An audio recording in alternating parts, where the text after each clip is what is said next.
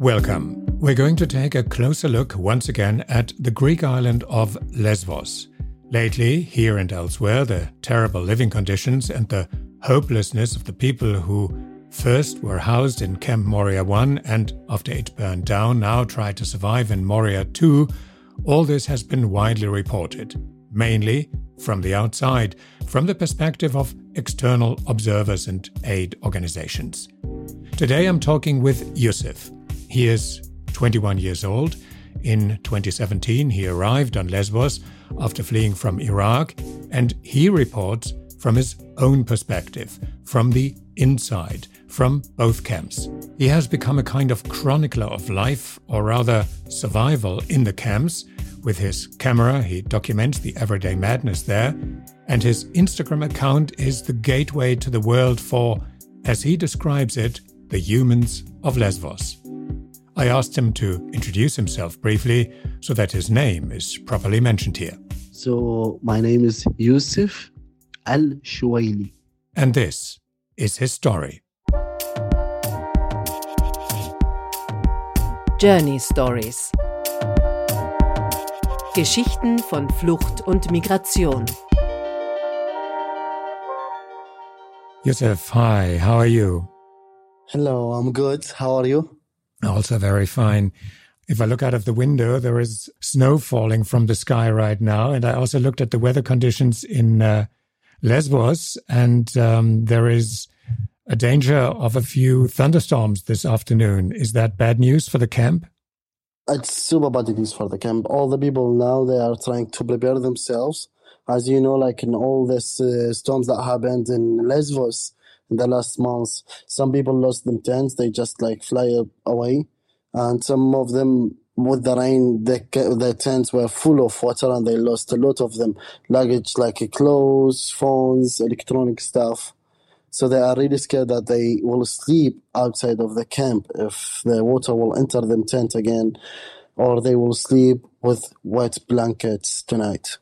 Um, there have been reports in the in the media here that um, lately the Greek Minister for Migration has announced that as a result of the continuous outcry over the situation inside the camp, that all open asylum cases will be dealt with in the next weeks and that the camp then will be closed for good once that is done. Refugees are to be transferred into a new camp that's currently under construction on the western part of the island, and that is supposed to offer better living conditions. Is that something that you heard as well and that you believe in? Actually, I don't believe it at all because we still see a lot of people are getting rejections now on the asylum procedure after they had only interview for an half an hour where they couldn't tell them stories and why they cannot go back to them countries. So this I call it unfair interviews. So there are hundreds of people who will stuck here. And also the new camp that will be closed camp. They cannot move. They cannot leave the camp. And that will be a prison Mm-hmm. They are just building a new prison to the people. Until now, I didn't see any transfers. There are hundreds of people, like them, the doctors inside the camp and the hospital gave them papers, and on these papers it's written they have to get to Athens hospital as soon as possible to get them treatment.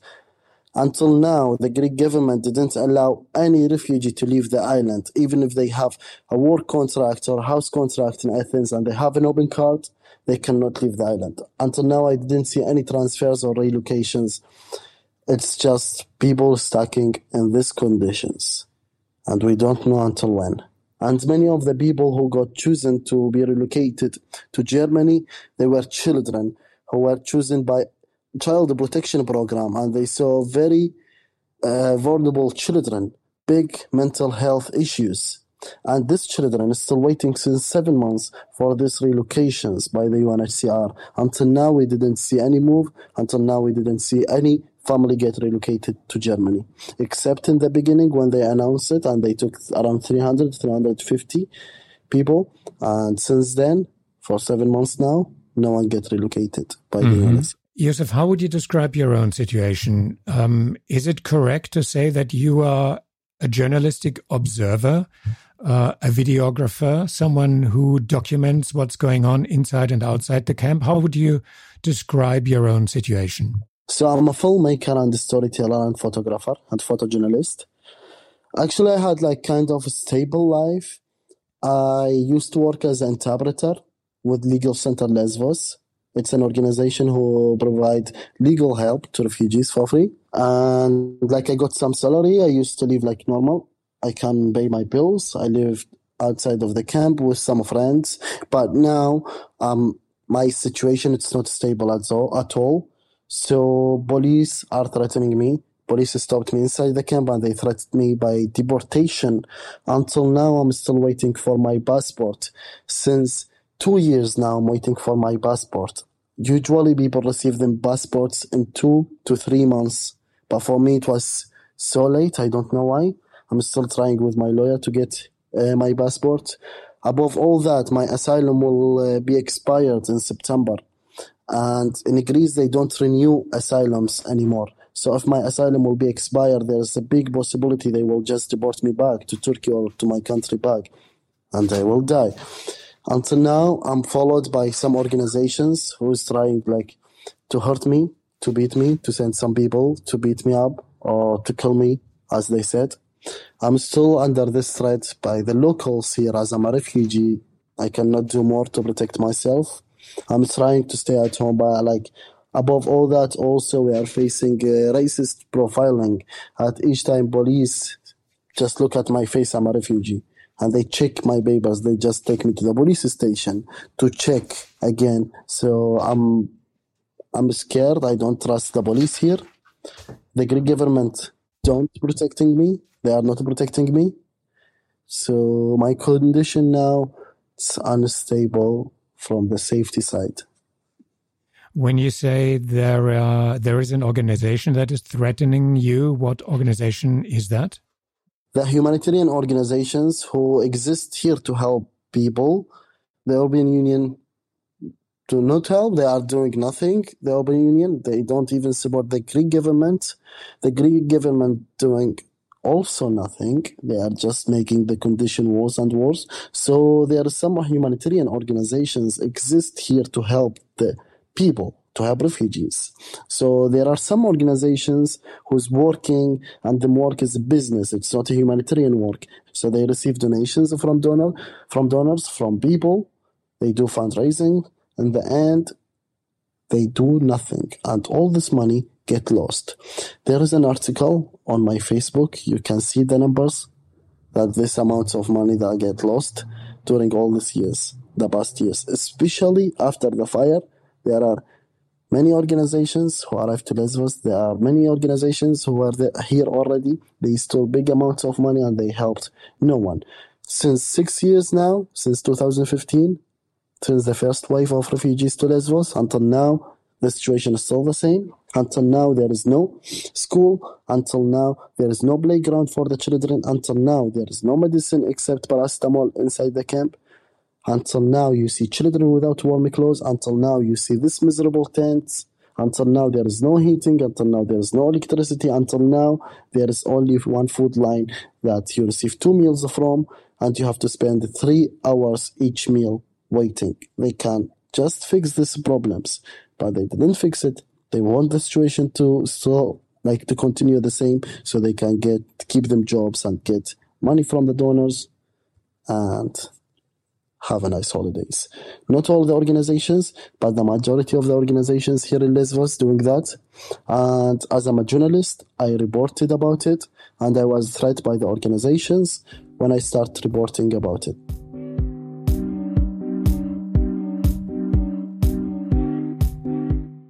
Let's take a step back for a moment. What Yusuf is pointing his finger at is the underlying problem of not all, but quite a few international NGOs present on Lesbos fundraising purely as an end in itself, leaving those out who are supposed to be helped, but who tend to serve more as motives for successful campaign videos. The German daily newspaper Taz recently asked 18 aid organizations active on Lesbos how many donations they had collected since the fire in Camp Moria 1 and how these donations were spent. Nine NGOs out of 18 answered, saying that they had collected 5.8 million euros since the fire and 4 million euros, they said, had already been spent on emergency aid, shelters, and other projects. Yet refugees on Lesbos still lack almost everything. Independent sources told the newspaper that the money is not reaching them. Greece, as a country, has received 2.8 billion euros from the EU for refugee aid from 2015 onward up until now. At the same time, the Greek government's biggest concern is that better living conditions in the camps could attract more refugees. So these are the problems a government that doesn't want help to happen, and at least some NGOs who collect money to help, but it doesn't reach those who need it most. Many NGOs on Lesbos do provide help and enjoy the trust of those stuck in the camp, but Moria has demonstrated also what goes wrong in the field of international humanitarian aid, that desperate need tends to be the breeding ground for misuse of donations. More information is provided in the show notes of this episode. Check them out. And now, back to Yusuf.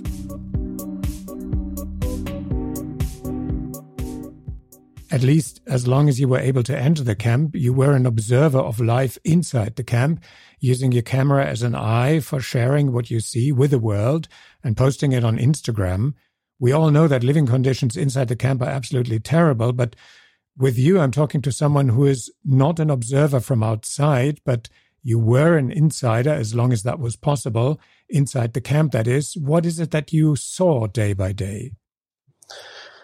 Actually, I was dead mentally. I was really dead mentally. I felt like a retired man counting hours to die. First, I arrived to Lesbos.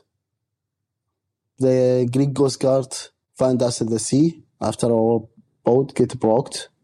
They bring us to Lesbos. When was that? 2017, in the end of 2017. You arrived from uh, having fled from Iraq, right? I went from Iraq, from Baghdad exactly, to Ankara, to Turkey. And I moved a lot in Turkey as I was followed by some militias. And then I decided to leave Turkey and go to Europe. So I take I took the boat illegal with uh, other people and we arrived by the boat in the middle of the sea. The boat get blocked. We were in the water. Then the Greek Coast Guard find us and they took us from the water and bring us to Mytilene. Some buses came. I was super tired, super exhausted. They took us by buses. I slept. I opened my eyes. I saw walls, fences, barbed wires everywhere. I thought it's a prison. They are taking us to a prison as we arrived illegal. I was so scared. Then I saw people, but more people outside in the streets walking. So I said, What kind of prison is that? Is it open prison? What is that?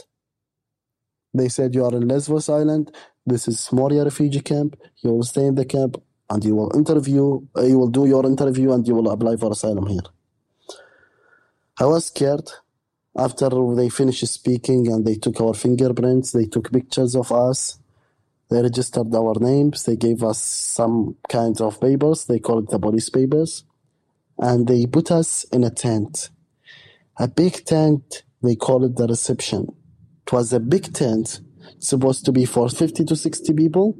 And we were around more than 200, around 200, 250 people.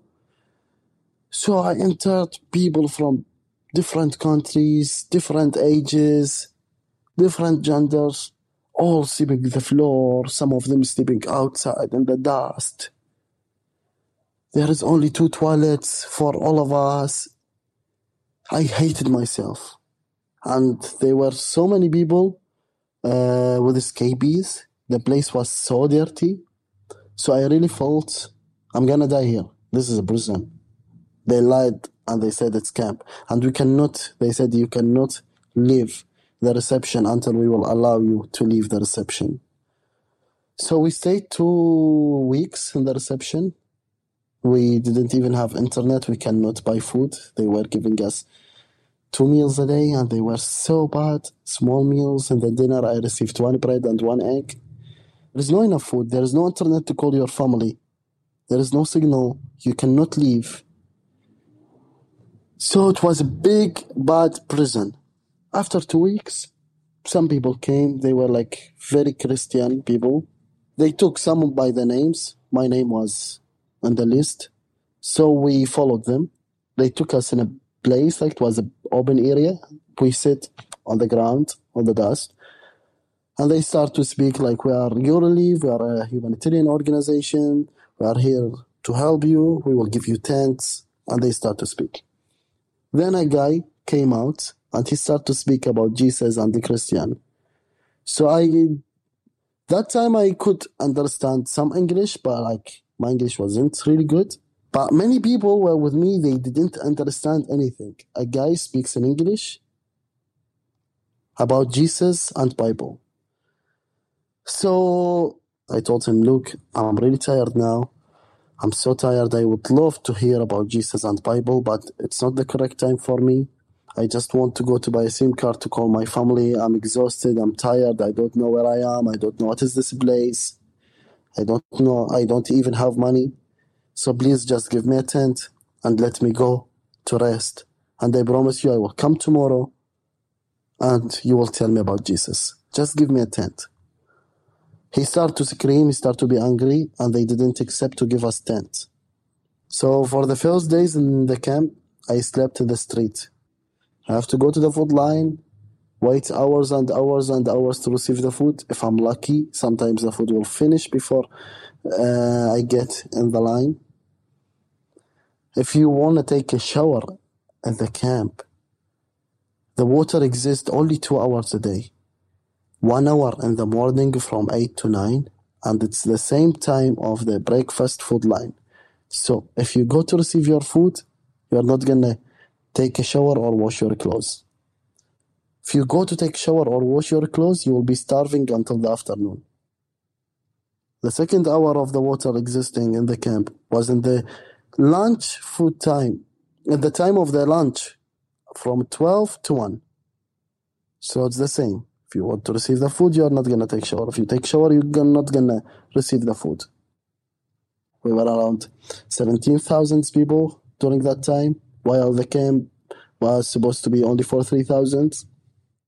Uh, there are not many toilets. In one hour, you cannot like, maybe 10 people can take a shower in one hour, maybe 20, but not all the people. So if you are lucky, you will take shower. If you are not lucky, you will lose the shower and you will lose the food.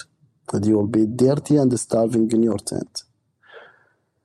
I had rheumatism. I went once to the doctors after a long night where I was fighting and fighting with myself. I couldn't move in one night. I slept in my tent. Started to rain. I had big pain. I couldn't move my arms or my legs. The water started to enter my tent. I was wet, but I couldn't move. I was just crying. Then I slept. I woke up in the morning. I'm so wet, so sick. I start to scream. I was lucky there are some friends next to me who came to help me. So friends carried me on the shoulders to bring me down to the doctors. I waited hours and hours and hours carrying my pain. Then, as you know, the single man always in the end. So they saw women first, then they saw the children, then they saw old men, then my line came to see a doctor. The doctor checked me, saw my papers that I had from Iraq, showing that I have really bad rheumatism. I surprised in the end, they gave me paracetamol. But this is not my medicine. So I asked him, what is that? He said, like, this is the medicine you're gonna take. We are sorry we don't have your medicine. So I didn't take the paracetamol. I told him, give it to someone else has a flu better. So it's gonna help me. I need uh, ben- benzathine, the injection that I used to take every month. He said, yes, I know, but I don't have medicine. I returned back to my tent. Second day, I went to the asylum office to ask for asylum interview. They gave me an asylum interview after one year and two months. So I returned back to my tent, thinking again and again and again and again how I will survive without medicine for one year and two months in these conditions. I asked myself this question 1,000 times until I slept that night. So one day, enough was enough for me. I wanted to show our lives. I wanted to show what's my people going through. I want to show the world how we are surviving here and how we are keeping our hopes and our dreams. I just wanted to show that we are normal humans that's born in a wrong place, in the wrong conditions, and who arrived here looking for safety and a normal life. After some months, I met a friend. She's from France. And she gave me her camera. It was a really small camera that I took. I walked in the camp, around the camp, took some pictures, write small captions, and posted on my Instagram account. Actually, I was surprised when I saw people sending me messages, asking me questions to know more about the situations, and they asked me how to help. I was really happy to see there are still humans who can understand us and understand our situation and want to help us. I was really happy.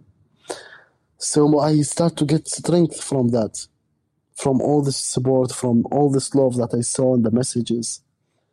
So I worked, I found work finally illegal. I worked for 15 euros a day. They worked from 6 in the morning until 5 in the afternoon. I gathered some money, I bought my first camera, and that's how I started telling the everyday stories of the humans of Lesbos. I did the interview, and then they gave me appointment to see my decision if I get asylum or not. So while I was waiting, I started by the small camera. But then I got asylum. I started to work outside of the camp. I lived outside of the camp. When I bought the camera, I went back to the camp. Mm-hmm. What you've just described very vividly is life in what is known as Camp Moria 1. And you also followed the situation after that burned down in the follow up camp Moria 2, right by the sea. And there is general agreement by many that life there is not only as bad as it was before, but even worse now. Uh, what is your own impression? It's worse. It's worse and worse and worse, and it's worse 1,000 times. All the children has mental health issues now. They didn't allow all the organizations who provide psychologists have access to the camp. Children are having kind of disease. I don't know how to describe it as the Greek minister spoke about it. He said there is a poison in the camp as this camp built in a military area. And this poison affecting the children more and it's affecting the bones. As you saw on one of my posts about Mariam, Mariam's story, the girl from Syria of six years old. She had so many health, mental health issues, problems. Until now, she lives in the camp. Until now, she didn't get help. No one provides her a house outside of the camp. And because of this poison now, she cannot walk anymore. It affects her bones. And this innocent little girl who just born in Syria and had all this journey in the war, in Turkey, illegal in the sea, and in the old camp, and faced the fire. And now she's facing poison and she will lose her legs. Now she cannot walk anymore.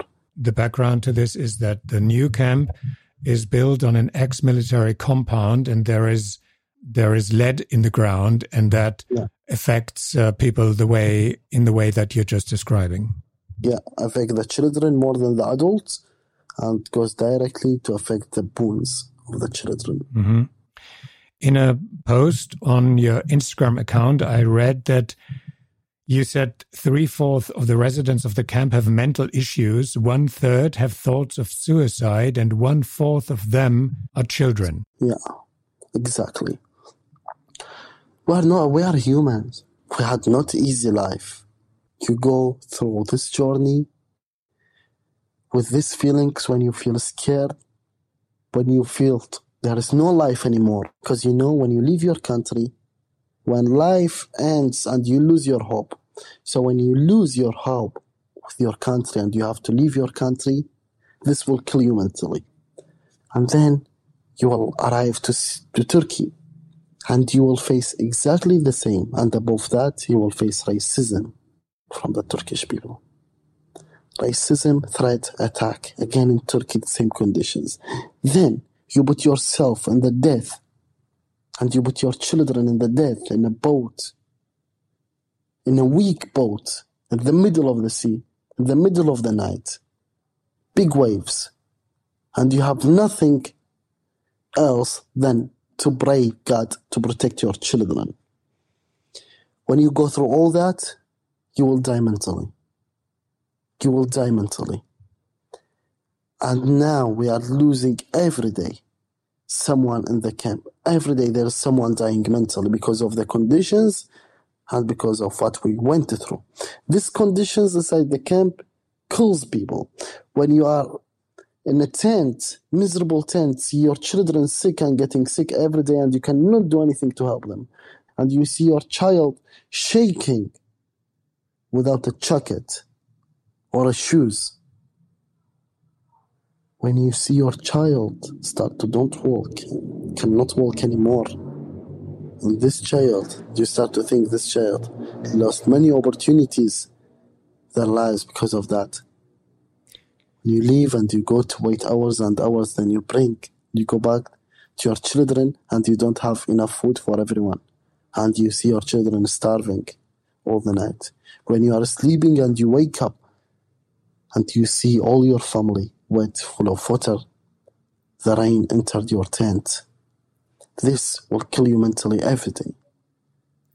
I don't know how to describe it to you, but when you live it, you will understand it.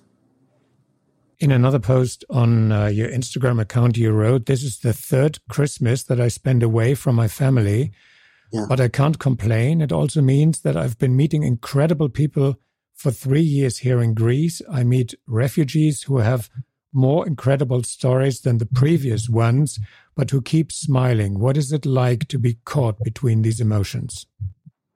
Actually, as I told you, are surviving every day. With all these mental problems that we have, the only thing that's keeping us alive is the hope and the dreams.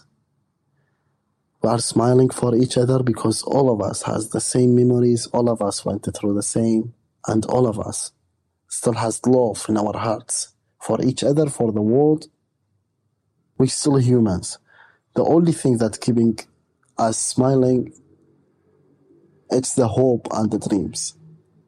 All of us has big hopes. All of us has big, big dreams. There are doctors, there are engineers, there are singers, there are nurses. They are just waiting for a chance.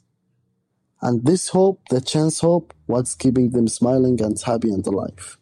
And in the camp, if you enter the camp and you meet refugees, they will offer you everything they have. And if they don't have food or tea, at least to offer you, they will offer you smile and they will share them smile with you. And this thing, I cannot describe it. It's just like let your heart moving again. Like let your heart move when you see people in these conditions and they keep hope and they keep smile and they have all this love to other inside them. What about uh, your own family? Are you in touch with them? Yeah, I'm in touch with my mom. I hope one day I can bring her to get her treatment. My mom is still in Iraq. She has a cancer. She's fighting. And I miss her so much. I contact her every day, but also I have a big family here as well. I met friends years ago and now we feel we are a family. I have families at the camp, I have families outside the, the camp. And if you go to the reality in the end, all of us are family. All of us the same. All of us love about the same thing. All of us wants to the same thing. So all the humans are my family. I believe in people.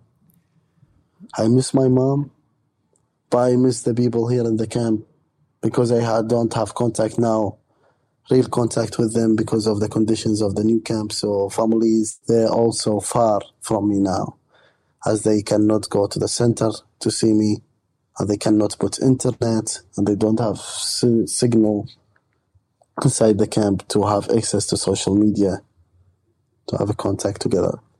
You're away from your family. You miss your mom. You also don't have access to the camp anymore, which is what you used to do. You used to record daily life. and now you're also facing the threat of your asylum running out in, in September. How are you dealing with this kind of isolation that you're obviously in right now? Actually, I just keep doing what I love to do. I just keep reporting, telling my stories, the people's stories. And I'm just continue what I love to do, continue telling the world about the situation in Lesbos. And I hope one day like these problems will get fixed because there is nothing between my hands to do to deal with these problems. There is nothing between my hands. There is the lawyer trying his best to get me the passport to leave the country and seek asylum in another country. My mom is still sick and I cannot do family reunification for her in Greece until now. So I don't know. I'm just keep doing my best and everything will be good one day with time. That's what I hope. Yusuf, thank you very much. This has been a very deep insight in uh, a situation that we observe from the outside. We observers from the outside. We tell stories. Yes, we do, but they are not inside stories. They're outside stories. And now I've talked to someone who tells an inside story. And um, I would like to say thank you very much for that. Thank you so much for listening to us. And thank you so much to help us to tell our stories. I really appreciate it. Thank you from my heart. So do go ahead and uh, visit Yusuf's Instagram account. You'll find the link in the show notes of this episode. Look at his impressive pictures, read what he has to say, and that's one way of supporting him and his work and the people whose story he tells the humans of Lesbos.